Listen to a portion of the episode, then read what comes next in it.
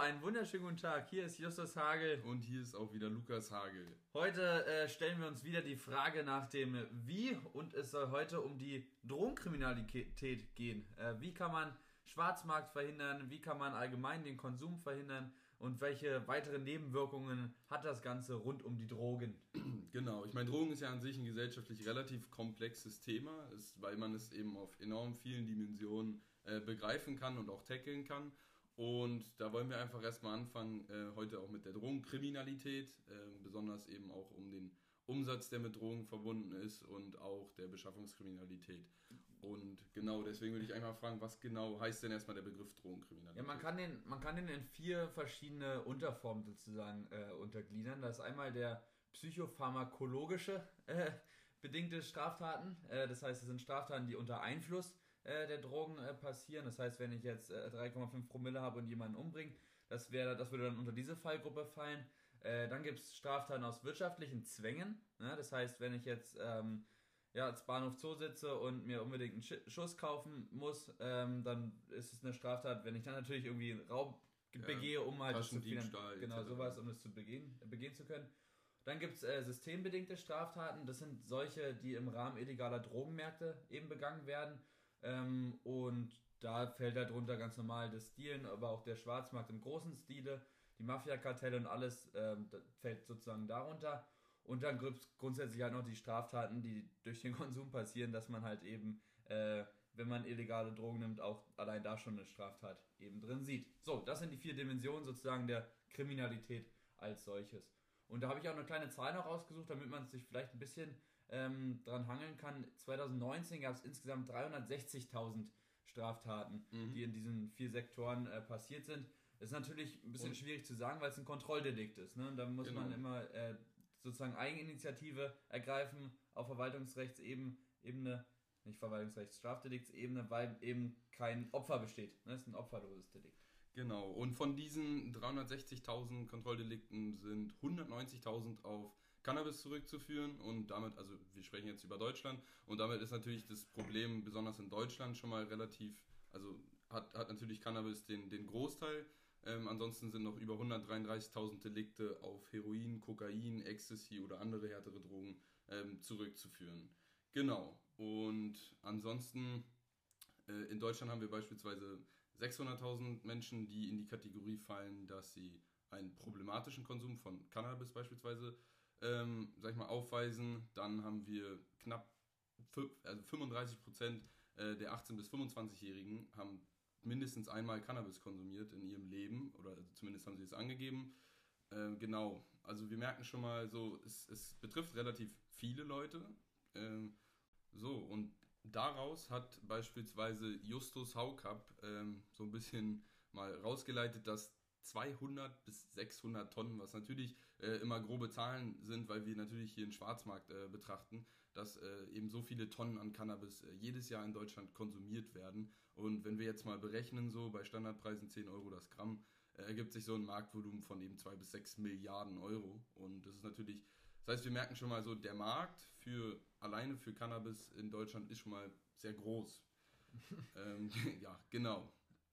Ansonsten ähm, was auch noch relativ interessant ist, ist hier, dass bei diesen 190.000 äh, Drogendelikten, welche eben auf Cannabis zurückzuführen äh, sind, 84% auf der Konsumentenseite eben, sag ich mal, ja, äh, auf, auf die Konsumentenseite eben entfallen.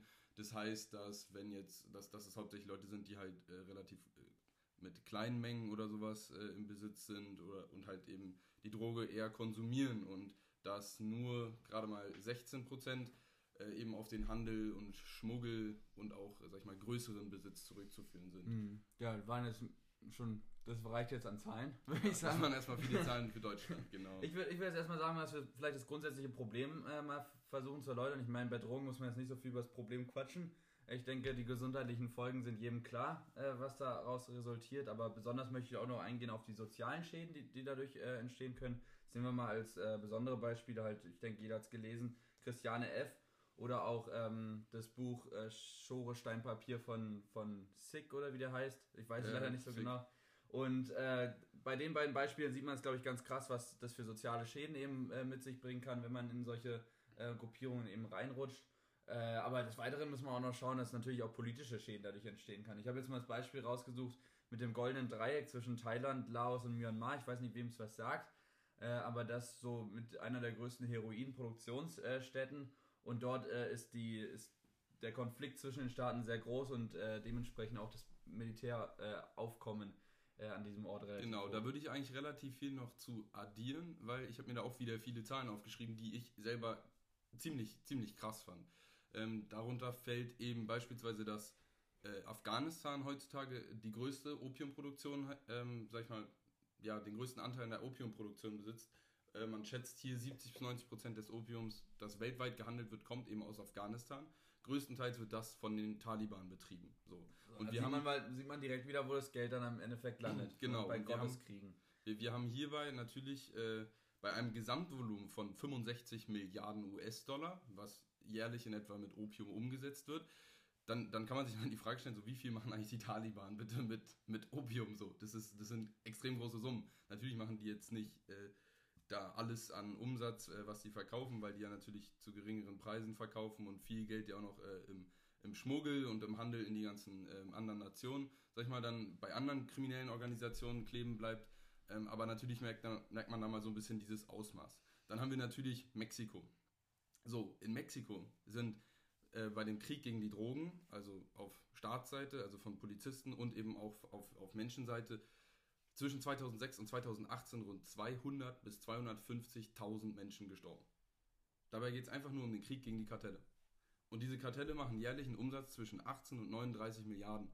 Ja? Das heißt, wir merken, dass Drogen generell äh, in, in Ländern Instabilität fördern. Dass Drogen in, in bestimmten Ländern, natürlich wo es angebaut wird, extrem stark die Gesellschaft, äh, Gesellschaft zerstören, zerfressen, Korruption fördern und so weiter. Das heißt, äh, und genau das gleiche gilt natürlich auch äh, für, für Kolumbien, ja. Wenn wir da eben die Guerillataktiken und so weiter, also es ist einfach, es hat enorme Schäden und die Schäden, die sind eben nicht nur in Deutschland, wo eben die Drogenkonsumenten sind, sondern die Schäden sind eben auch extrem viel in ärmeren Ländern, äh, wo, wo eben organisierte Strukturen wirklich äh, den Staatsapparat zerfressen und ja, genau.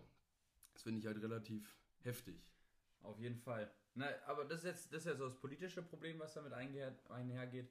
Ähm, aber grundsätzlich finde ich, müsste man sich in der Debatte, wie man dagegen vorgeht, am besten nicht anschauen, was wir so für, für viele Schäden haben, sondern vielleicht auch äh, angucken, wo denn äh, erstmal die sozialen Schäden entstanden sind. Also ich will jetzt erstmal darauf eingehen, was passiert denn bei den Konsumenten äh, im Endeffekt und wo kann man da ansetzen, dass man dort das Problem der, der Droge äh, angreift, weil im Endeffekt ist ja das äh, der Kern, der sozusagen alles andere ähm, finanziert dann auch später. Und da habe ich mir mal überlegt, äh, wie eigentlich Sucht entsteht. Ja? Gr grundsätzlich wird ja häufig angeführt, dass äh, Sucht dadurch entsteht, dass man durch einen Einstieg irgendwo reinkommt und dann äh, sich so eine Welle sozusagen anbahnt und man die einfach weiterreitet.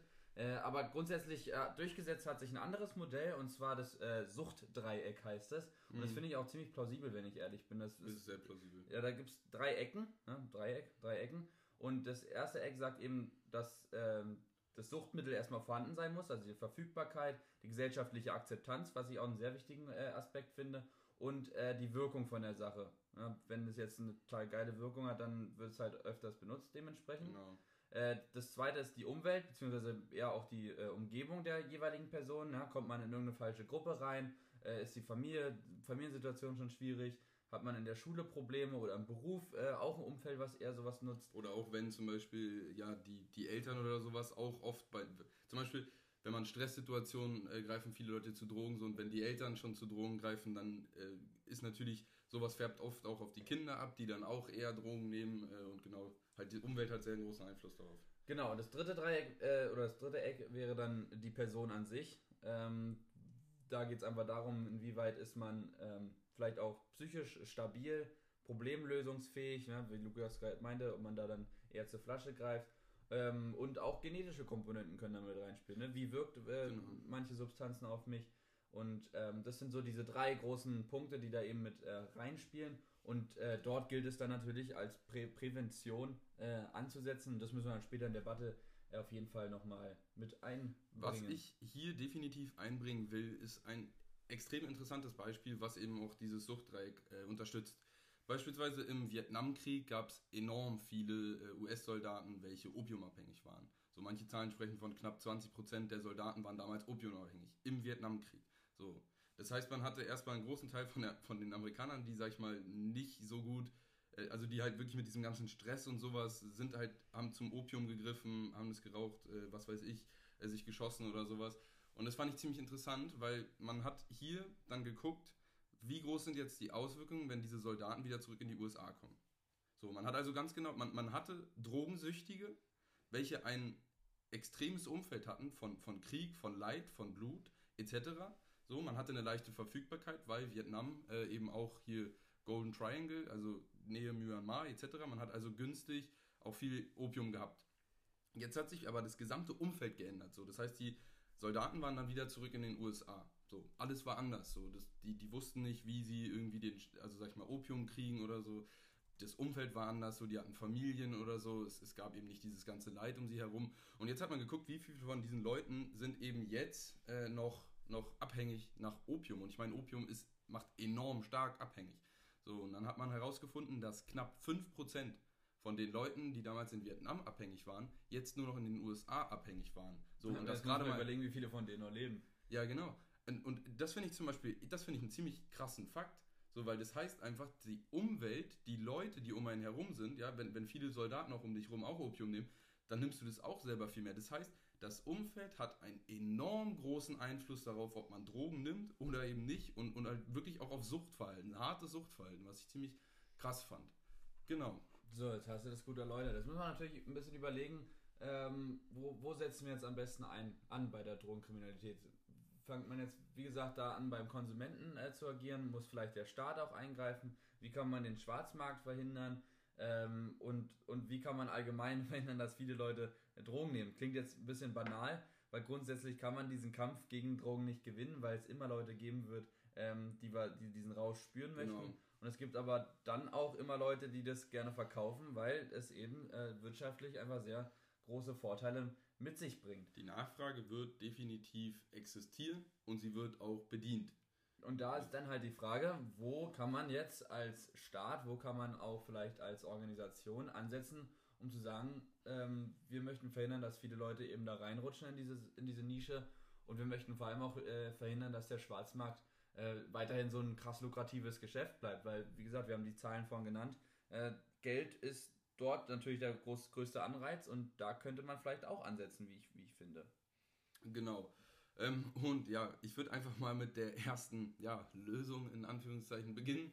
Äh, und das ist einfach die Restriktion, Schrägstrich Prohibition. Ja, das war ähm, damals zum Beispiel Richard Nixon hat zum Beispiel relativ auch propagandistisch äh, den War on Drugs eingeführt, wo er ganz extrem, auch mit teilweise wirklich militärischem Einsatz, gegen Drogen vorgegangen ist, äh, wo extrem viel Abschreckung und so weiter verwendet wurde. Und man hat wirklich äh, gesagt, okay, nee, äh, Drogen wollen wir in unserer Gesellschaft nicht haben.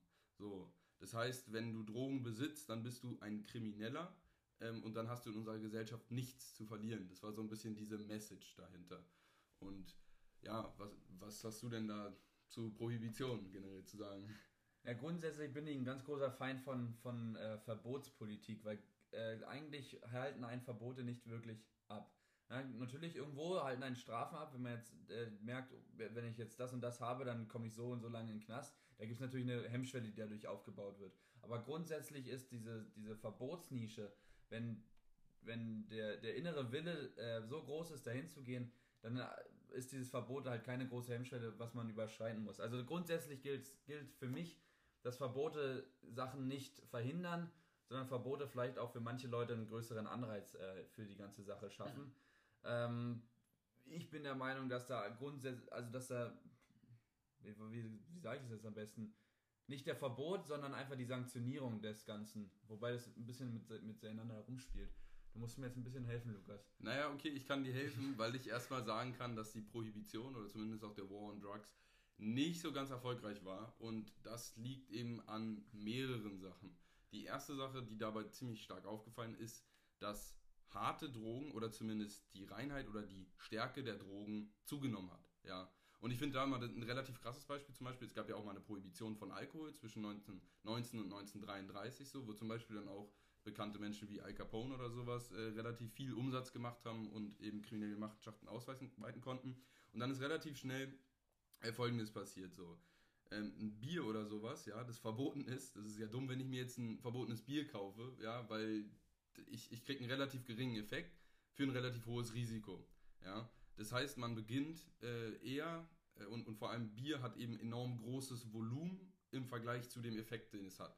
So, das heißt, ich versuche eben das Ganze zu, zu drücken, so, damit ich erstens das Ganze besser transportieren kann, so und so weiter. Das heißt, die, die kriminellen Märkte haben relativ schnell gesehen, okay, wir wollen, äh, wir machen das Ganze härter. So. Das heißt, Alkohol war da meistens eben 50% oder sowas, weil das halt ein, das hat halt gescheppert so. ja, und äh, das ist natürlich relativ das, die, die Effekte, die bei harten Drogen dann eben auf die Leute wirken, sind natürlich nochmal wesentlich größer. Ähm, und dann natürlich auch die, die Familien und sowas, die, die darunter dann gelitten haben, waren damit natürlich mehr. So, das heißt, wir wussten erstmal, War on Drugs hat die Drogen härter gemacht. Zum Beispiel auch, wenn wir uns Cannabis äh, betrachten, so, dann haben wir zum Beispiel seit äh, den, in den letzten 20 Jahren einen Anstieg der Wirksamkeit um knapp äh, 66 Prozent. Also man hat 66 Prozent mehr THC äh, in heut, heutigen Cannabis, als man es noch vor 20 Jahren hatte. So, das heißt, wir merken, okay, die Dosis wird höher. Ja, was dabei auch auffällt, ist, ähm, dass die Politik dann nicht immer hinterherkommt. Äh, die ist nie so schnell wie der Markt, sage ich jetzt mal. Also wenn ich äh, gewisse Stränge verbiete, dann haben die schon längst drei, vier weitere Wege gefunden, um äh, Sachen zu schmuggeln, um Sachen anderweitig irgendwie zu verkaufen, halt um irgendwo äh, im Hintergrund der Polizei oder im Hintergrund des staatlichen Handelns äh, zu agieren. Das heißt, wenn man sich auch überlegt, was da für ein Geld hintersteht, da sind da dann nicht irgendwelche Dullis, die da alles in großen Containern, in einem Container äh, rüberschiffen, sondern da ist ein riesengroßes äh, Netzwerk dahinter mit ganz vielen Hintermännern und ganz, ganz vielen, ähm, vielleicht auch strategisch klugen Leuten, die aber da schon viel, viel weiter sind als die Politik. Ich meine, die werden sich ganz sicher schon viel mehr einen Kopf darüber gemacht haben, was in 20 Jahren ähm, der Schwarzmarkt so hergibt oder in 10 Jahren, ähm, als, als wir beides gemacht haben. Dementsprechend ist es natürlich schwierig, wenn ich ähm, Verbote einführe, dass man das dadurch dann einschränken kann was hier eben auch diese Innovation vom Markt auch zum Beispiel zeigt, ist, dass wenn man versucht, in einem Land enorm viel repressive Politik zu betreiben, also es, gab, es gibt zum Beispiel enorm viele Bemühungen der USA, eben die Kokainproduktion in äh, Kolumbien zu unterdrücken, dann merkt man relativ schnell, dass der Markt irgendwie schnell ausweicht. Ja? Das heißt, die Kokainproduktion hat sich relativ schnell, oder also Teile davon haben sich dann eben nach Peru verlagert oder so.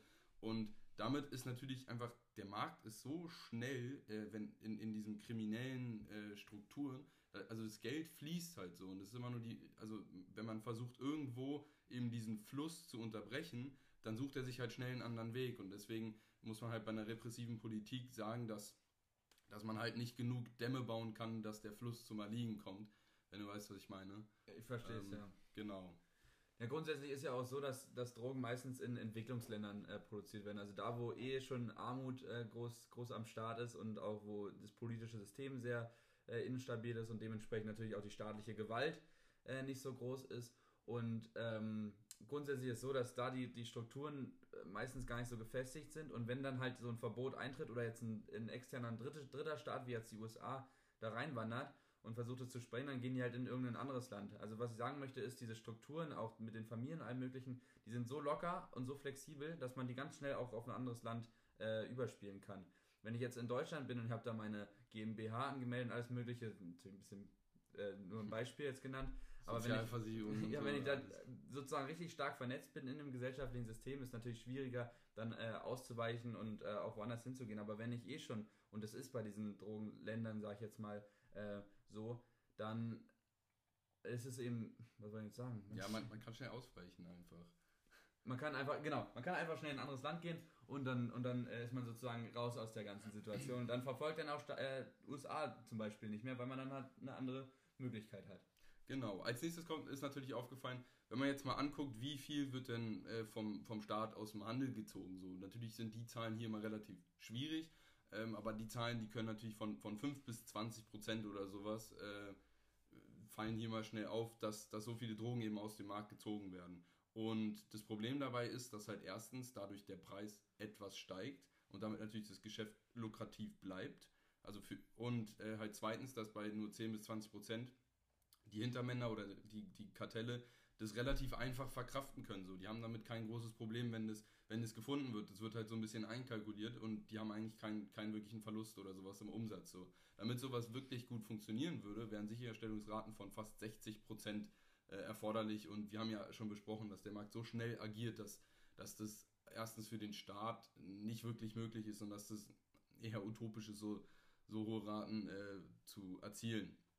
Genau. Und dann ist natürlich noch das Letzte so, wir haben äh, besonders, es gibt, es gibt ja so eine Art äh, Pyramide des Drogenhandels so und ganz unten sind eben die Kleindealer oder die Leute, die es an den Mann bringen und die Konsumenten so. Und dadurch, dass äh, Kleindealer können halt in, extrem schnell ausgetauscht werden, aber Kleindealer sind auch die, die am meisten festgenommen werden. Das heißt, man nimmt ganz viele fest, aber die kommen die ganze Zeit andere nach, so die irgendwie aus äh, gesellschaftlichen äh, Verhältnissen kommen, sodass es für die eben sehr lukrativ ist, eben dem Drogenhandel nachzugehen. Und das heißt einfach, so diese, diese Basis der Pyramide wird von einer restriktiven oder repressiven Politik äh, immer so ein bisschen angeschnitten, aber da passiert nichts, weil die sich so schnell wieder regenerieren kann, dass die Pyramide ganz besonders oben davon eigentlich nichts wirklich mitbekommt. Ja. So, jetzt haben wir das ein bisschen dargelegt, was äh, Verbote so für Wirkungen haben, beziehungsweise für nicht für Wirkungen haben. Die Frage, die man sich natürlich stellt, ist, so und jetzt wollen wir alles legalisieren oder was? Das ist ja auch grundsätzlich nicht der Weg, den man gehen kann. Ähm, und deshalb ist jetzt die Frage, wie kann man das denn jetzt anstatt von Verboten verhindern, dass die Leute an ihr Zeug kommen? Ja, man kann es entkriminalisieren zumindest. Und hier gibt es relativ interessante ähm, Ansätze. Ja, es gibt beispielsweise den, den Portu das portugiesische Prinzip. So, hier wurden am 1. Juli 2001 einfach mal alle Drogen entkriminalisiert. So. Und hier wird eben der Konsum nicht strafrechtlich verfolgt, sondern stattdessen setzt die Politik stark auf Prävention und auf Aufklärung so. Wie funktioniert das Ganze? Äh, man versucht eben besonders die Konsumenten, also wir haben ja die, diese 84 Prozent zum Beispiel in Deutschland, die an, an Cannabis, äh, die eben davon strafrechtlich verfolgt sind, sind ja eben zurückzuführen auf Konsumenten. So, das heißt eben diese Konsumenten, die dürften jetzt, ohne strafrechtlich verfolgt zu werden, äh, in Portugal 25 Gramm Marihuana besitzen bis zu 2 Gramm Kokain, bis zu einem Gramm, Gramm Heroin oder Crystal Meth oder bis zu 10 LSD und Ecstasy-Pillen. So, und dann droht dir erstmal keine Strafe in dem Sinne, dass irgendwie mit Haftstraßen oder großen Bußgeldern, sondern die, so, man darf das erstmal besitzen. Hm. So, bei größeren Mengen äh, wird man dann als Dealer äh, trotzdem strafrechtlich äh, bestraft. Aber, aber wo ist denn da jetzt, also ich, ich stelle mir das immer ein bisschen komisch vor, jetzt haben wir das große Thema Drogenkriminalität und jetzt sagen wir, na gut, dann machen wir es halt einfach nicht mehr kriminell. Dann haben wir, haben wir das Problem gelöst sozusagen. Weißt du, wenn ich jetzt, ich meine, wenn ich das alles haben darf, wer sagt mir denn, dass ich es nicht nutze? Ja, du darfst es. Also im Prinzip sagt der Staat auch nicht, dass du es nicht nutzen darfst, sondern der Staat sagt vielmehr, okay, du bist nicht kriminell, sondern du bist halt krank. Weißt du? So ist es halt vielmehr, die Sucht wird als Krankheit gesehen. So. Und jetzt, jetzt kommt ja hier die zentrale Maßnahme erst so richtig ins Spiel. Ja, weil wenn man erwischt wird, so, dann muss man so ein bisschen als Strafe, äh, muss man sich vor so einem äh, CDD, CDT verantworten. Und das ist im Prinzip so ein kleines Expertengremium aus eben einem Psychologen, einem Jurist und einem Sozialarbeiter. Und da musst du im Prinzip den kurz vorzeigen, so dass bei dir keine wirkliche Sucht vorliegt oder irgendwas. Und was jetzt halt interessant ist, dieser kleine Expertenrat, der kann dich jetzt unterstützen, so. Der kann jetzt eben dir Entzugsmaßnahmen äh, oder eben Beratungen, eben das dass die wissen, so, wie ist deine Lebenssituation und dann können die dir eben helfen. So. Ja, aber da, da stelle ich mir jetzt die Frage, jetzt haben wir da drei Leute. Äh, wir haben vorhin genannt gehabt, 390.000 Straftaten allein im Jahr 2019. Jetzt brechen wir es mal runter. Leute, die erwischt werden mit ähm, solchen Drogen, sind, denke ich mal, also über 20.000, über 30.000. Das wären dann ja schon wieder ein Jurist, den ich dafür brauche, Psychologe dafür, ein Sozialarbeiter dafür. Die letzten beiden haben wir schon bei unserem Bildungssystem en masse äh, gefordert. Und Juristen äh, fallen auch an jeder Stelle weg im Staat. Da frage ich mich jetzt, wie man das wieder mit, dem, mit der Personalebene eben durchsetzen will, so ein Modell. Wenn ich da jetzt jeden, der da irgendwo mir mal auffällt und äh, was konsumiert, vor so ein CDT stecke, dann habe ich dann extremes Personalrisiko, was ich, was ich dadurch habe. Äh, und deshalb würde ich sagen, praxisrelevant äh, oder praxisauswirkend wäre es dann so, dass eben nicht viele Leute vor diesem CDT landen, sondern nur die Leute, die man halt eben als besonders bestraft oder bedroht ja, als, ansieht. Als Wiederholungstäter im Prinzip. Die, Aber das ist doch nicht der Punkt. Wenn ich dann, wenn ich dann so viele Leute habe, die das konsumieren, dann habe ich da Menschen, die ähm, auf freier Straße Kokain konsumieren und die stelle ich nicht vor den CT, weil ich einfach das Personal dafür habe, dann ist doch meines Erachtens das System gescheitert. Und das ist so. Man hat nicht so viele Leute von denen. Wir haben einen Mangel an diesen drei Berufsfeldern. Ja, aber in Portugal funktioniert Ich weiß ja nicht, was die Portugiesen so studieren, aber bei uns in Deutschland, wir haben ein Problem mit in diesen drei Berufsfeldern jetzt schon.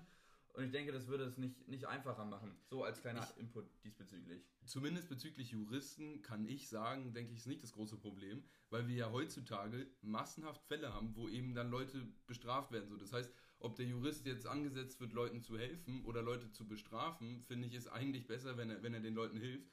Und ich bin nicht der Meinung, dass, dass zumindest mehr Juristen für so ein System gebraucht werden, weil wir die Juristen heutzutage eh massenhaft für eben die Bearbeitung von diesen 390.000 Fällen äh, benötigen, wenn du weißt, was ich meine. Ich verstehe es schon, ich halte es trotzdem als sehr kritisch. Gerade auch, weil wir die Psychologen und Sozialarbeiter äh, in der Bildung extrem brauchen. Und da sind sie momentan noch nicht und da sind so viele Leute, die da benötigt werden. Dementsprechend finde ich es einen schwierigen Punkt, den da Portugal geht. Muss ich ganz klar sagen. Okay, ja. Nimmst du jetzt mal so hin. Ich, ich nehme mich jetzt mal so hin. Also, weil ich finde halt, was, was sich in Portugal für ein Bild gezeigt hat, ist halt relativ interessant, weil eben es hat sich gezeigt, dass tatsächlich die Anzahl der Drogenkonsumenten und dabei besonders auch die Anzahl der jungen Drogenkonsumenten zurückgegangen ist.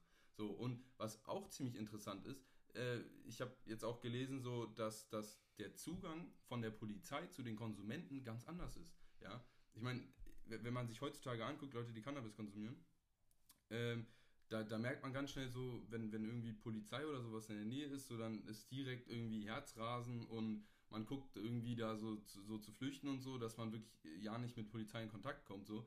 Und dadurch, dass so eine Hemmschwelle hier auch ähm, wegfällt, wird natürlich den, der Zugang der Konsumenten zur Polizei eben auch verbessert und die Polizei, das sind halt diejenigen, die ja eigentlich für Ordnung und Recht sorgen sollen so und das ist ja nicht schlecht, wenn die zu allen Leuten äh, Zugang haben. Ja, ich, ich verstehe das in, in, einer gewissen Weise, aber ich verstehe es auch in einer gewissen Weise nicht, weil ich grundsätzlich, wenn ich da im Park sitze und da Polizisten vorbeilaufen ähm, und ich einfach irgendwelche negativen Stoffe mich reinjage, kann ich schon auch mal ein schlechtes Gewissen haben. Wenn ich da jetzt so eine Inkriminalisierung äh, vornehmen würde, dann sitze ich da und äh, habe das Gefühl, ich mache nichts Schlechtes dabei.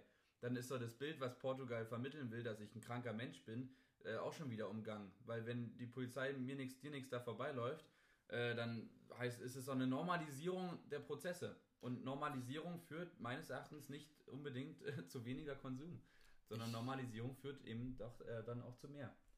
Ich, ich, ich verstehe auf jeden Fall, was, was du meinst. Und das war ja auch so ein bisschen immer das, was die größten Kritiker in Portugal die ganze Zeit befürchtet haben. Die haben befürchtet, ja, jetzt werden Drogen äh, ganz entspannt, so Drogentourismus wird kommen und äh, Portugal wird zu einem Drogenparadies und, und daran wird dann so ein bisschen die Gesellschaft scheitern.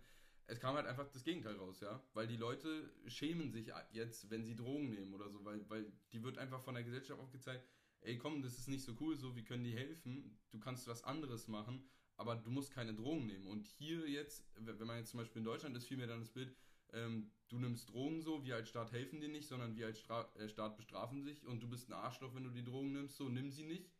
ja, und dann, und dann nimmt man sie auch noch, vor allem, vor allem auch in äh, politisch motivierten Kreisen so, die, die eben es genau deswegen machen, weil es so eine Art äh, rebellische Aktion ist gegen den Staat. Da nehmen wir nur als Beispiel zum Beispiel, wenn man Hippies oder sowas betrachtet, in den USA, diese ganze Kultur hat ja auch enorm viel äh, mit Drogen zu tun und da hat man eben Drogen konsumiert, weil man eben politisch auch den Staat abgelehnt hat und äh, jetzt kann man halt mit so einem System eben so, so dieses Ablehnen des Staates äh, so ein bisschen verhindern und man kann versuchen, dass die Leute mehr aus intrinsischer als extrinsischer Motivation Drogen nicht nehmen. Und das finde ich halt eigentlich einen, einen, ganz coolen Ansatz, wenn ich als Staat sage, es juckt mich nicht, ob du das jetzt nimmst oder nicht, aber du bist halt krank so und ich kann dir helfen ähm, und wenn du die Hilfe annimmst, dann, dann ist das ein Vorteil für dich. Ja. Genau.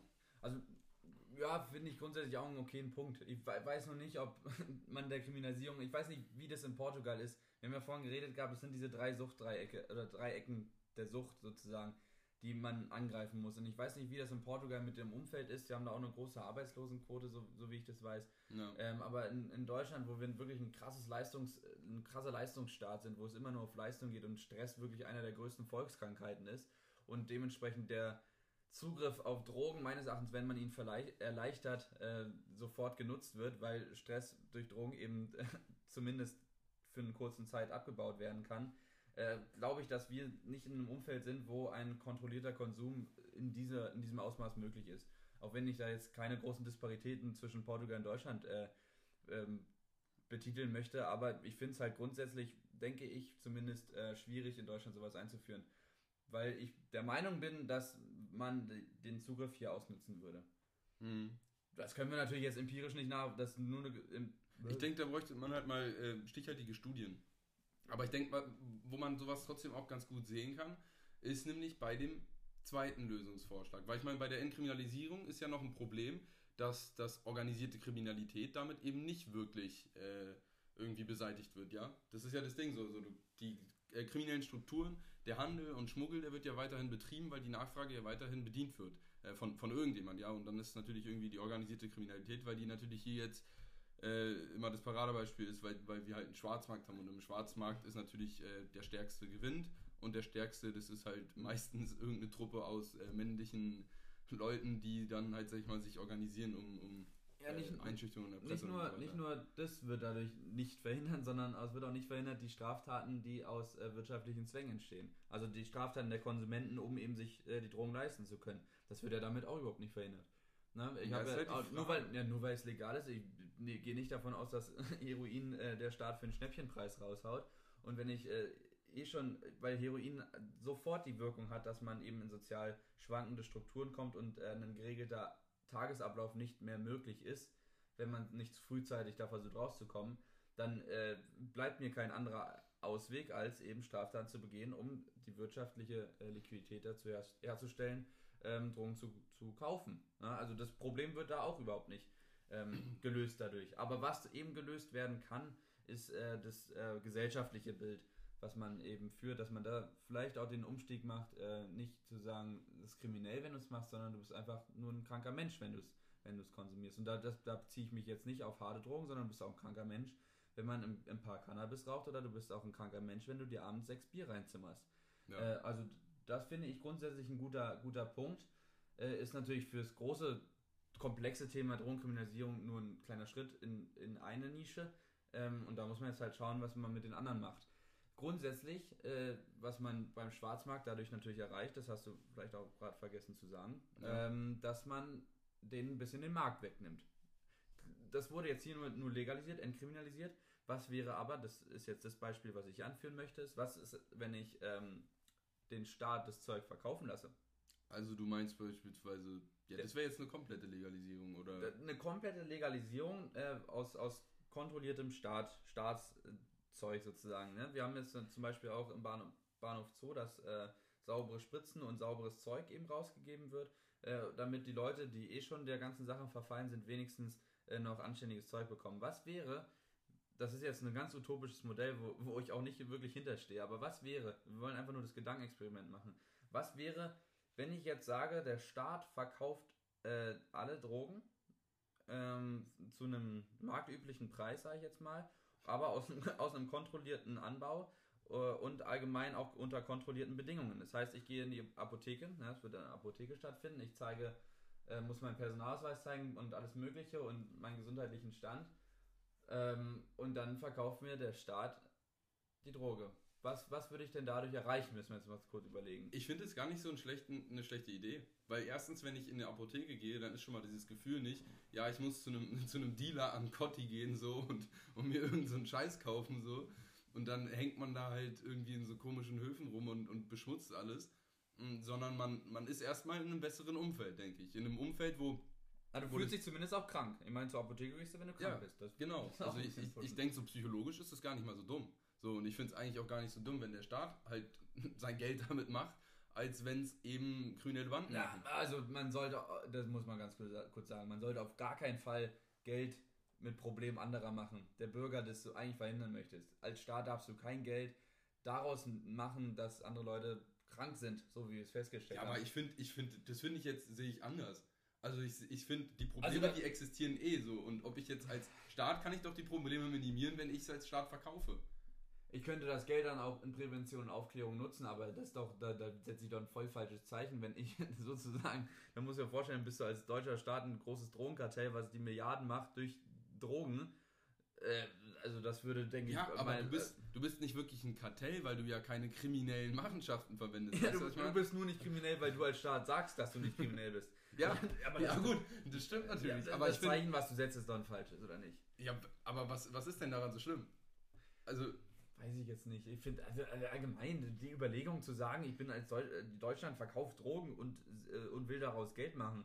Allein das, ist doch Marktmodell, allein das Marktmodell finde ich total befremdlich, befremdlich. Genauso wie ich das total befremdlich befinde, dass äh, Spielbanken äh, Geld einfach rausgeben. Also das, das, kann, das kann man äh, auf gar keinen Fall äh, meines Erachtens äh, machen, dass, dass man wirtschaftlichen Vorteil daraus zieht, dass andere Leute Probleme haben. Also ich finde, wenn man jetzt in Be- Berlin anguckt, so, die würden bestimmt ihren Flughafen einfach damit finanzieren, wenn die, wenn die halt das dann, wenn, wenn dann halt Berlin es verkauft, anstatt den Clans so. Die machen dann auch noch mehr Umsatz, weil die Clans äh, dann eben nicht halt das ganze Geld, was weiß ich was, äh, für Raub und so weiter. Also wie, wie gesagt, weißt du, was ich meine? So, Ich verstehe das schon. Ich verstehe das. Ich man würde das die, Prinzip. Es, es würde viel Geld bringen. Logisch. Ja, und es würde eben nicht nur Geld bringen äh, dem Staat durch den direkten Verkauf, sondern es würde den Staat auch enorm viel Geld bringen, weil eben nicht mehr so viel Drogenkriminalität eben im Zu Zusammen mit, mit organisi organisierter Kriminalität stattfindet. Das heißt, wir haben eine höhere Sicherheit, wenn der Staat verkauft, ja. Mhm. Das heißt, Ja, ich sehe noch- keine Nachteile, so ist doch eigentlich ein geiles Ding. Ja, Wieso nochmal, so, nochmal zum wirtschaftlichen Vorteil. Das ist doch aber trotzdem ein ganz komisches System, was man da führen würde. Ich finde, das, da muss ich auch ganz kurz nochmal sagen, wenn man ähm, allgemein die Alkoholsteuer und die Nikotinsteuer äh, anzieht, da, da habe ich kein Problem. Wenn die Sachen teurer sind, äh, dann, dann kann man sich auch weniger leisten. Ist so das klassische Modell. Wo ich als, wo wir vielleicht auch als Schwaben vielleicht hinterstehen, wenn es teuer ist, dann kauft man es nicht. Ähm, Studenten, genau. als Studenten auch genauso. Das Ich, ich denke, das ist aber grundsätzlich der Effekt ist nicht so groß, wenn ich es teurer mache. Aber dass jetzt der Staat da Geld verdienen soll, dadurch, dass ich an meine Bürger äh, Drogen wie Heroin und sowas, die auch sehr schnell zum Tod führen oder zum sozialen Elend führen, das finde ich ähm, hochproblematisch. Also das könnte ich nicht mit meinem Gewissen vereinbaren als Staat. Klar kann, ich, kann man das schwierig mit einem Gewissen vereinbaren, aber ich glaube, viele Dealer können, können nicht so ganz das mit ihrem Gewissen vereinbaren, was sie machen. Aber sie, sie sagen sich halt immer so nach diesem Prinzip, wenn ich nicht verkaufe, verkauft der andere. so, und, und ich finde, ich find, als Staat ist es nicht moralisch verwerfbar, äh, zu sagen, nee, ich verkaufe dir jetzt halt das Heroin, weil sonst verk- äh, kaufst du es bei irgendeinem anderen Typen. Und der andere Typ, der wird dir halt einen gestreckten Scheiß oder sowas. Oder der wird dir halt wenn man zum Beispiel in den USA guckt, ja, wie, wie enorm da derzeitig der Reinheitsgrad auch bei, bei Heroin oder sowas ansteigt, ja, weil, weil man eben eigentlich nicht mehr Heroin kriegt, sondern wenn man halt Fentanyl kriegt, so was, was hundertfach potenter ist, so, und wo die Leute wirklich nicht mehr lange zu leben haben, ähm, dann ist finde ich, hoch fragwürdig. Also, Ähm. ja, jetzt haben wir den wirtschaftlichen Punkt, abgegessen, abgegessen. Ähm, aber jetzt müssen wir mal schauen, was hat es denn noch für Auswirkungen, wenn der Staat das Zeug verkauft. Was, was würde passieren mit den Leuten, die es konsumieren? Ich denke, die würden eigentlich in, in geordneten, gepflegten Suchträumen, also so, so stelle ich mir das jetzt so ein bisschen vor, würden die das dann kon konsumieren. So, das was, heißt, ist, was ist ein geordneter Suchtraum? Ist das jetzt im Humboldt-Hain hinten im, im Nebenzimmer oder was? nee, das jetzt nicht, aber die, die wollen doch jetzt hier am Stuttgarter Platz in Berlin ähm, so ein, so ein Fahrradrad, äh, Fahrradparkhaus und in dem Fahrradparkhaus wird auch ein Suchtraum statt, äh, reingepackt. Und da wird der Staat kontrolliert unter Aufsicht, glaube ich, von Ärzten Heroin rausgeben an Abhängige. So, da wird dann, glaube ich, davor geprüft, ob der abhängig ist, so, und dann wird es in dem Raum nämlich gegeben. Und dann hat man eben nicht dieses Bild, dass, dass überall äh, Leute rumhängen und irgendwo Nadeln liegen, sondern dass du es halt geordnet hast und so ein bisschen das von der Gesellschaft verschließt. Ich, ich verstehe es, ich verstehe es. Aber das ist doch auch im Prinzip, wo man in München, glaube ich, das so macht, dass man versucht, die Leute, die abhängig sind und auf öffentlichen Straßen eben konsumieren, dass man die versucht, irgendwo in eine Nische zu packen, dass man die nicht mehr sieht im, Weg. im Stadtbild. Mit so. Besen so. Aber das ist ja nicht, das ist ja nicht der Effekt. Das, ist ja, das bringt ja nichts. Ich meine, das, da hast du niemandem geholfen mit, außer den Also- Touristen, die es nicht mehr fotografieren oder sehen müssen. Vielleicht auch Kinder, die damit, ähm, denke ich, auch Probleme Ich hätten. denke aber auch, dass, der, dass die Plätze sicherer werden, so, weil wenn überall so Penner rumliegen, so, dann denke ich, ist die Bereitschaft, irgendwie kriminell zu werden, aus irgendeinem Grund höher. Ich weiß jetzt nicht warum, Mag- aber finde ich irgendwie. finde ich aber, also könnte, könnte man auch anders sehen. Jetzt müssen wir aber nochmal zurück aufs Modell. Wenn der, wenn der Staat verkauft, was habe ich für Wirkungen? Was habe ich für Wirkungen für den Schwarzmarkt? Ne, ich würde sagen, der Schwarzmarkt, der würde. Der, der müsste jetzt äh, mit dem Preis relativ stark runtergehen und mit der Wirksamkeit höher gehen, damit er konkurrenzfähig bleibt. So, also Schwarzmarkt haben wir nicht 100% abge, abgegessen, Aber wir haben auf jeden Fall, würde ich sagen, einen Großteil. Äh, eingeschränkt. genau. Eingeschränkt, okay. Jetzt müssen wir überlegen. Jetzt haben wir den Schwarzmarkt so ein bisschen eingeschränkt. Jetzt ist die Frage, gehe ich denn zur Apotheke und kaufe mir da sage ich mal, marktüblich für 10 Euro da so, so äh, Cannabis? Oder, oder geht man dann äh, doch zu, zu, wie auch immer, der, der am Görlitzer Park sitzt und mir das für 7 Euro jetzt äh, zahlt, wo ich mir nicht ganz sicher bin, wie der, wie der Stoff ist? Gehe ich zur Apotheke, zu einem, zu einem offiziellen Laden, wo ich einen Verkäufer habe, der, der mich dann auch dementsprechend behandelt. Äh, geht man da hin? Weiß ich nicht. Also ich, Ich denke schon, Ich, ich habe denke da, schon. ich hab damit da eh keine Erfahrungen, aber ich denke nicht, dass, dass ähm, Also ich man hätte, zur Apotheke geht, um dann sich da. ich hätte keinen Bock, irgendwie in Girlie zu gehen, weil ich dann Angst habe, besonders zu gewissen Zeiten, dass, dass ich dann abgestochen werde. So. Und das werde ich Ja. halt in der Apotheke denke denke ich jetzt nicht, so dass dann der da Ja. sagt, so, die gibt mir jetzt den Stoff, so ich, oder was weiß ich. Aber jetzt fällt mir gerade nochmal ein, jetzt müssen wir mal kurz überlegen, wenn ich jetzt in der Apotheke bin und ich habe da die gewissen Stoffe äh, vorrätig, dann denke ich, würde die Kriminalität bezüglich Apotheken auch steigen. Ja, aber kriminell, also Oder geht das jetzt zu weit? Apotheken, Apotheken haben Heroin, so, das, das haben die und das haben die in einem Tresor. Für die, für die Mitarbeiter oder was? Nein, es gibt bestimmte, okay, jetzt nicht direkt Heroin, aber es gibt ja mehrere Opiate, die zum Beispiel bei extrem schlimmen Krankheiten oder sowas, Krebs oder sowas, wirklich das einzige sind, was noch irgendwie schmerzlindernd ist, weil alles andere irgendwann halt einfach nicht mehr so krass von der Wirkung ist. Und da, Mhm. deswegen haben Apotheken das und das ist, ist natürlich hochgradig verschreibungspflichtig und wird natürlich auch nur sehr selten rausgegeben, aber soweit ich weiß, haben die, haben eigentlich fast alle Apotheken in Deutschland einen Tresor, so, so oder so. Okay, im Tresor. Aber grundsätzlich habe ich halt die Angst, dass auch die Kriminalität der Apotheke steigen könnte. Jetzt, haben wir, jetzt müssen wir ganz kurz machen. Das mit dem äh, Schwarzmarkt, das ist ein Problem, das haben wir auch am Anfang schon gesagt gehabt. Da kannst du eigentlich grundsätzlich den Kampf nicht gewinnen. Du kannst es nur äh, einschränken.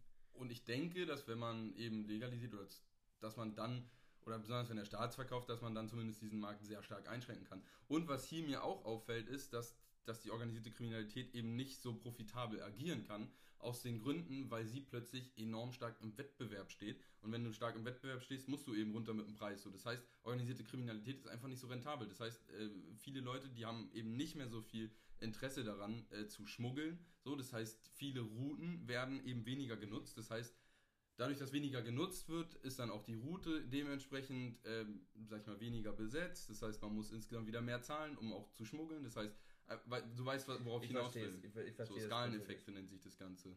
Cool. Da Ja. haben wir letzte, letzte Folge schon drüber gesprochen. Genau. Was ich jetzt aber natürlich, wir müssen es irgendwie trotzdem noch ins negative Licht bringen, weil das für mich als Gedankenexperiment Du trotzdem kannst ins irgendwie... negative Licht bringen. Ich aber ich habe mich irgendwie jetzt damit abgefunden, weil ich finde es eine krasse Idee. Ist ein bisschen radikal, gebe ich zu. Aber wenn, wenn, wenn ich es nicht Jetzt verkaufe, müssen- dann verkauft es jetzt müssen wir erstmal schauen, wa- was würde denn passieren, wenn ich das für jede Person zugänglich mache? Das würde eine Katastrophe sein. Wenn ich jetzt jedem es ermögliche, in einem legalen Raum Sachen zu kaufen und zu konsumieren, dann doch würde doch der Konsum, der Konsum automatisch steigen. Ich glaube, dass diese Räume mit enorm viel Schamgefühl beha- äh, behaftet sind. Ich glaube, du gehst nicht gerne in so einen Raum, wo du Heroin nimmst und wo dich der Staat so anguckt und Ja. sagt, so du bist Bei eine kranke Räumen. Person und Bei ich den kann Räumen, es geht mir jetzt, es geht mir jetzt vor allem auch um ähm, das, ich stehe da immer noch in dem Modell, dass man äh, Drogen auch als Einstiegsdrogen einst- einstufen kann. Und ähm, was, wenn das alles zugänglich ist, alles in einem legalen Raum ist? Warum habe ich dann, dann habe ich doch automatisch mehr Konsumenten. Finde ich nicht. Finde ich nicht. Also natürlich ist immer eine Frage der Prävention so und so weiter und der Aufklärung, die man betreibt. Wenn ich jetzt als Staat sage, ja, ich mache das jetzt gar nicht mehr und ich sage euch, hey, Drogen sind klasse, natürlich wird es dann ansteigen. So, Ja, das, das, ist eine dumme das, ist, Frage. das ist klar. Das Geld, was, was, sagen wir jetzt mal in Anführungsstrichen, ganz viele Anführungsstrichen, gewonnen wird, ähm, der wirtschaftliche Vorteil muss genutzt werden, um Aufklärung und Prävention durchzuführen. Ganz, gar, gar, keine, gar keine Diskussion darüber. Äh, aber was ich, was ich äh, sagen will, da komme ich jetzt gerade nicht genau drauf. Sag du erstmal was. Ich muss gerade kurz nochmal nachdenken. Ja, es ist immer ein bisschen die Frage, eigentlich, wie wollen wir das Ganze überhaupt aufbauen, dass der Staat es verkauft. Also wir haben jetzt so ein bisschen über diese Räume gesprochen, weil du weißt, was ich meine. Mhm. Aber es ist ja so die Frage so, macht man es mehr über, über irgendwie so, ja, verkauft man es über Apotheken, äh, verkauft, also welche Drogen werden überhaupt verkauft vom Staat so und Aber jetzt habe ich es jetzt wieder. Was ist eigentlich die, die Voraussetzung, dass sie solche Sachen bekommen? Ich meine, das kann ja jetzt nicht jeder bekommen. nein, du, du musst abhängig sein so. muss ja abhängig, aber wenn ich dann, wenn ich die Abhängigkeit habe, dann kriege ich es. Aber wenn ich die Abhängigkeit nicht habe, gehe ich zum Schwarzmarkt. Ja, genau, aber, äh, Aber wenn, wenn der Schwarzmarkt relativ schwierig, äh, wenn man schon mal einen schwierigeren Zugang zum Schwarzmarkt hat, weil der Schwarzmarkt einfach dezimiert wurde. Der Schwarzmarkt macht sein meistes Geld natürlich mit dem Junkie so. Und der macht eben nicht das meiste Geld mit dem Erstkunden. Ja, aber die finden doch auch einen Weg, wie sie es für den Einsteiger sehr schön lukrativ machen. Ja, das ist witzig. Zum Beispiel gab es äh, hier Chapo ja, Guzman. Nicht. nee, Chapo Guzman hat, äh, also mexikanischer Drogenboss, hat zum Beispiel auch mal Crystal Meth ähm, gratis in den USA ausgegeben, damit er damit im Prinzip Junkies äh, kreiert. Ja, solche, solche Modelle sehe ich nicht gerade abwegig, wenn es, wenn es so ist. Ja, aber wenn du den Junkie eh verlierst an den Staat, dann ist es doch blöd.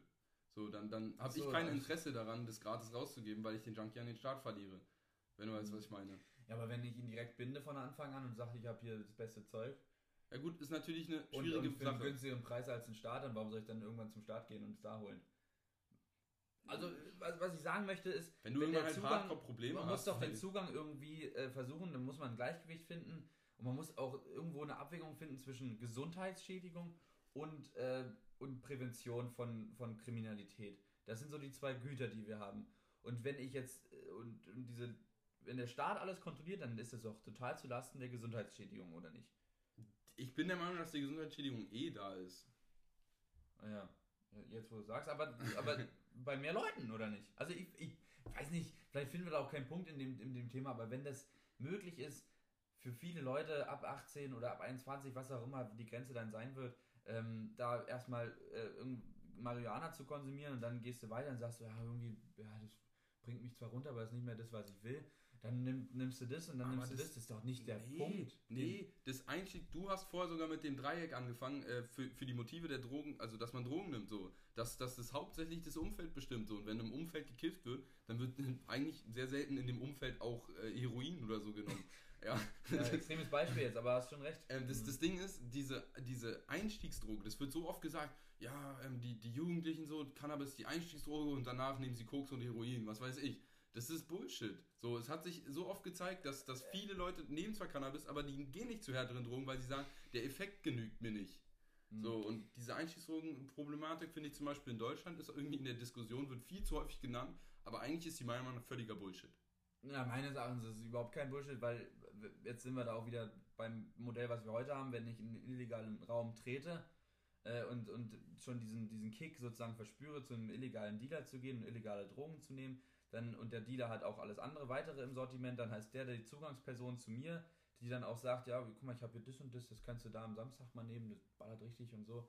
Äh, ich denke, das bildet schon einen Einstieg in den illegalen Raum und kann demnach nicht als Einstiegsdroge, aber als Einstiegssegment gesehen werden. Und da ist jetzt wieder die, das mit dem System, wenn jetzt der Staat es alles lenken würde, dass man diesen Einstieg in die Kriminalität nicht geht. Also, ähm, ja, klar. Vor, vor, allem sehe ich selber eine Legalisierung zumindest äh, bei, bei Cannabis als relativ äh, klugen Move, weil Cannabis jetzt nicht so ist, dass du so gesellschaftsschädigend unterwegs bist wie jetzt bei anderen Drogen. So, wenn du jetzt auf Koks bist oder sowas, dann ja. ist natürlich Gewalt und so weiter. Du bist halt einfach gesteigert so und. Über die Cannabis-Legalisierung kann man auch viel diskutieren. Im Grundsatz gilt es äh, nicht darum, ob sie kommt oder nicht, weil sie wird kommen. Die Frage ist da natürlich wieder, wie kommt sie? Äh, das, das können wir nochmal an anderer Stelle irgendwo diskutieren, aber bei uns geht es jetzt grundsätzlich erstmal um das Härtere. Was, was machen wir mit dem Härteren? Weil das in der Todesrate natürlich viel höher ist und das gesellschaftliche Problem auch größer ist und vor allem das politische Problem größer ist. Jetzt haben wir ganz aktuell, ja, okay, wenn der Podcast rauskommt, nicht mehr so aktuell, in Hamburg da diesen großen, großen Fund gehabt. Das waren über, über Milliarden Euro. Ich weiß die Zahl nicht mehr genau. Ich glaube, es waren 9 Tonnen Koks oder so. Ja, über, über eine Milliarden Euro, die da äh, rübergeschifft wurden. Jetzt muss man sich vorstellen, wie viele Leute da gestorben sind in Mexiko, deswegen, weil es aufgeklärt wurde. Können wir sicher sein, dass da aber ganz viele Leute ihre Stelle verloren haben, aber nicht äh, mit Kündigung und Tschüss, sondern mit Schuss und Tschüss. Ja. Ähm, dementsprechend, das Modell finde ich jetzt, also ich finde es immer noch schwierig. Jetzt haben wir wahrscheinlich ganz, ganz viele Punkte weggelassen. Aber äh, als Grundsatz, das sich mal zu überlegen, was, wenn alles im großen Ding legal wäre, aber vom Staat kontrolliert und gesteuert wird. Hm. Gedankenexperiment extrem, ich finde es extrem spannend. Es ist spannend. Ich denke tatsächlich, hier bräuchten wir mal irgendwie mehr Studien. So, man müsste mal ein bisschen. Auch einen Experten vielleicht. Vielleicht müssen wir auch mal einen Experten äh, ranholen oder irgendwo nachfragen. Aber jetzt haben wir das Gedankenexperiment aufgestellt. Wir haben jetzt irgendwie so die Punkte angeschaut, die wir so äh, sinnvoll finden. Ich denke, da muss auch jeder nochmal selber in sich kehren. Fast, weil das so klingt so salopp. Dann sagt man, ja, der Staat verkauft jetzt Drogen. Das klingt so, weißt du, das klingt so schwierig und das klingt so unvereinbar ja, mit sich selber. Der Staat ist der größte Dealer, so. Das ist ein komischer Gedankengang. Ja, also Staat als Drogenkartell. Und da, ich sehe jetzt schon die Schlagzeilen vor mir Ähm, und wir haben da sicher nicht alles beleuchtet. Mir fehlen da jetzt auch ein bisschen die Argumente dagegen leider. Ähm, finde aber den Grundsatz nach wie vor schwierig zu sagen, dass der Staat an, an Drogen ge äh, Gewinn machen kann. Ich ähm, finde den eben, und das ist meine Meinung, ich finde den nicht so schwierig, weil ich einfach der Meinung bin, so, wenn es der Staat nicht verkauft, dann verkauft es eben organisierte Kriminalität. Und für mich ist eben das entweder oder, dann wähle ich natürlich das kleinere Übel und das ist, dass der Staat es verkauft. Oder zumindest, dass der Staat eben einen kontrolliert lizenzierten Handel äh, ermöglicht, sodass eben der Handel in den rechtlichen, äh, in einem rechtlichen Rahmen eben stattfindet und das eben nicht einfach äh, umgebracht werden kann oder sowas, weil irgendwie hier nicht blöd gezahlt wurde, sondern dass man mhm. halt zum Gericht oder zur Polizei geht, weil man sagt, okay, mir wurde jetzt hier Heroin geklaut. Ja, das kann ich ja sonst nicht machen so. Ja, ich verstehe es schon. Ich verstehe schon, was du meinst. Ich will dann nur den Grundsatz nochmal aufnehmen, den auch so die Quintessenz, die äh, Sicko gesagt hatte in seinem Buch. Der meinte, das, was äh, gegen die Junkies eben hilft, ist vor allem Prävention was du dadurch vielleicht auch finanzieren definitiv, könntest. Definitiv. Ähm, offener, ehrlicher Kontakt zu Erziehungspersonen und Freunden und Hilfe von Therapeuten und Freunden annehmen vor allem. Und jetzt ist natürlich die Frage, ob man, also in diesem Gedankenexperiment würde man ja weggehen, und, indem man Junkies als äh, kriminelle Leute sieht. Vielleicht auch, äh, jetzt gehen wir mal dem Canna Cannabiskonsumenten, der als kriminell angesehen wird. Ähm, und würden hingehen und würden die Leute als kranke Person ansehen. Jetzt ist natürlich die Frage, wenn ich eine Krankheit gehe, gehe ich ja nicht unbedingt immer zum Arzt. Mhm. Ähm, aber wenn ich kriminell bin, gehe ich ja auch nicht zum, zur Polizei. Ich würde weniger zur Polizei. Ich würde, nicht, ich würde es ist eine dumme Sache zur ja, Polizei. Ich würde natürlich nicht zur Polizei gehen. Aber wenn ich, ich würde eher zum Arzt gehen, wenn ich krank bin, als zur Polizei zu gehen, wenn ich kriminell bin. Jetzt müssen wir aber mal überlegen, zu wem geht man denn dann? Wo, wo ist denn der Punkt, wo ich jetzt sagen kann, dass das da verändert wird? Weißt du, verstehst du, was ich ja, meine? Ja, genau. Genau. Und hier sehe ich natürlich wieder so ein bisschen diese Idee der Drogenräume relativ interessant, weil du eben hier Therapeuten installieren kannst. Du kannst hier Ansprechpartner installieren. Du kannst hier ein Umfeld kreieren, in welchem Leuten einfach gezeigt wird, du kannst rauskommen, Digga. Du kannst es schaffen so. Du kannst. warte, warte mal, warte mal. Ja, aber du bist in einem Raum mit zehn Leuten, die da sich alle in den Schuss setzen und dann, und dann willst du mir jetzt sagen, ja, ey, du kannst da rauskommen, du, du schaffst es. Du guckst da rum und denkst, boah, Alter, was für ein verwahrloses Leben. Aber du kannst da ansetzen. Da, da hast du die, die Person gesammelt. Du hast zumindest einen Kontakt gelegt. So. Ja, aber ja, ich finde es total schwierig. Ich finde es total schwierig. Leute, die da schon drin sind, es ist extrem kompliziert da rauszukommen. Und ich denke, das ist dann irgendwann auch extrem personenbezogen, ob ich rauskomme oder nicht. Ähm, ja, genau. Ganz grob gesagt, was meine Quintessenz aus dieser ganzen Sache ist, Prävention ist der größte Schritt hin zu einer drogenfreieren Welt, sage ich jetzt mal. Drogenfrei kriegt man nicht hin, aber zumindest man kann es versuchen, ähm, weniger äh, Drogenkonsumenten zu haben. Genau, so wenn, man, wenn man überlegt, in der Schule wird meines Erachtens auch viel zu wenig über Alkohol aufgeklärt, was das für ja. alles für Schäden mit sich bringt und wie, das, wie krass das gesellschaftlich anerkannt ist, finde ich einen Riesenskandal. Ich finde also. Das Einzige, was hier zum Beispiel relativ gut zu sagen ist, ist einfach, dass der generelle Alkoholkonsum zurückgeht. Das, ähm, ja, also in meinen Kreisen nicht. Auch über, aber ja, gut, ähm, ist immer die Frage, in welchem Kreis man ist. Ne? Aber ich, ja gut. Ja, was ich sagen möchte, ist, wenn, wenn, man jetzt das alles legalisiert hat, dann, dann wird es auch irgendwo gesellschaftlich kein Tabuthema mehr darüber zu reden. Ne? Also zum Beispiel bei uns in der Schule wurde das nicht angesprochen. Was für Wirkungen hat zum Beispiel Marihuana und was für, ähm, was für Risiken bringt es auch mit sich? Darüber werden viele Leute nicht aufgeklärt und alle sagen sich immer, weil es in Medien auch so hoch gepriesen wird, boah, das ist total ungefährlich, ist noch niemand dran gestorben. Aber mm, mm, so ist es nicht. Ja, es hat extrem viele gesundheitliche äh, Folgen, die es damit eingeht. Und da will ich keinen Vergleich zu Alkohol einstellen, weil das, äh, weil Ungleiches vergleicht man nicht. Ähm, aber ich schwierig, weil es sind, sind beides Drogen so und ich finde, ja, du kannst ja bei beiden gucken, äh, wie stark sind die Schäden jetzt, äh, wenn, wenn du es nimmst, wenn du es häufig nimmst.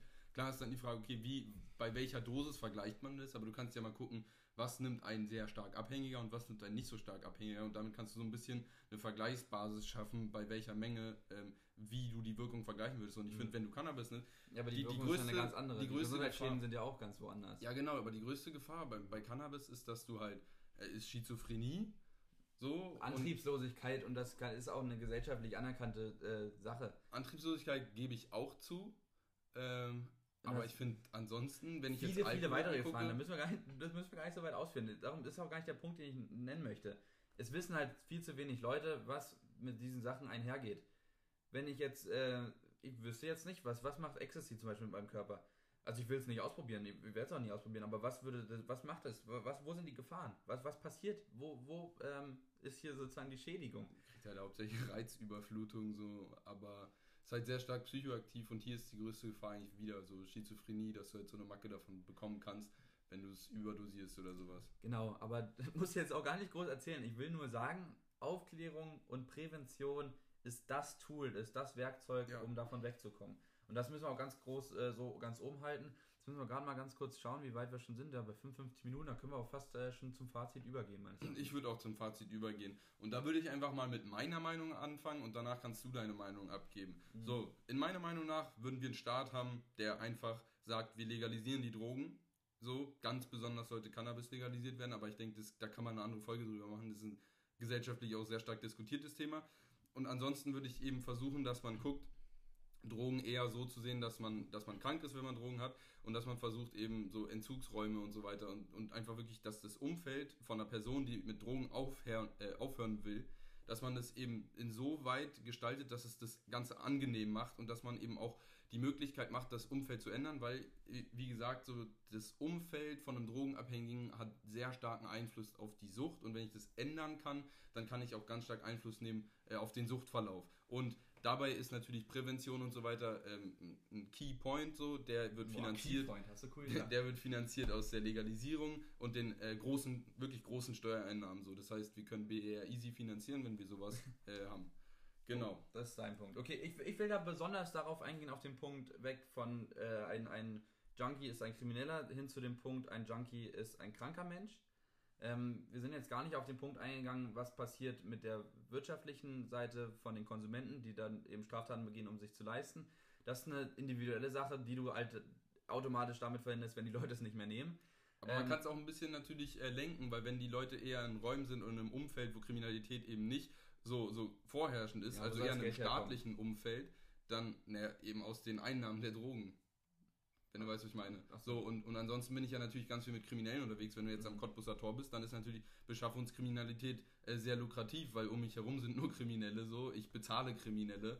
Ähm, und wenn ich jetzt den Staat bezahle und ich mein Geld irgendwie hole, dann wird der Staat dir auch sagen, hey, komm, kriegst mal irgendwie einen Griff, so, das ist uncool, was du Ja, verstehe schon, verstehe schon. Aber das ist äh, den Punkt, den ich am meisten mit, mit aufnehmen möchte, auch in eure Gedankenbildung, Meinungsbildung, äh, dass man weg von dem Denken geht, er ist kriminell, hin zu dem Gedanken, er ist krank, weil man da dann auch ganz andere Ansatzpunkte findet, ähm, um, um die Leute, um den, um den Leuten zu helfen, aber vor allem auch die Leute davon fernzuhalten. Inwieweit unser Modell jetzt da äh, für die einzelnen Personen oder für das ganz große gesellschaftliche System förderlich wäre, weg von Drogen, ist mal in Frage gestellt. Das ist wie gesagt nur ein Gedankenexperiment gewesen, ähm, aber soll euch natürlich zur Meinungsbildung helfen.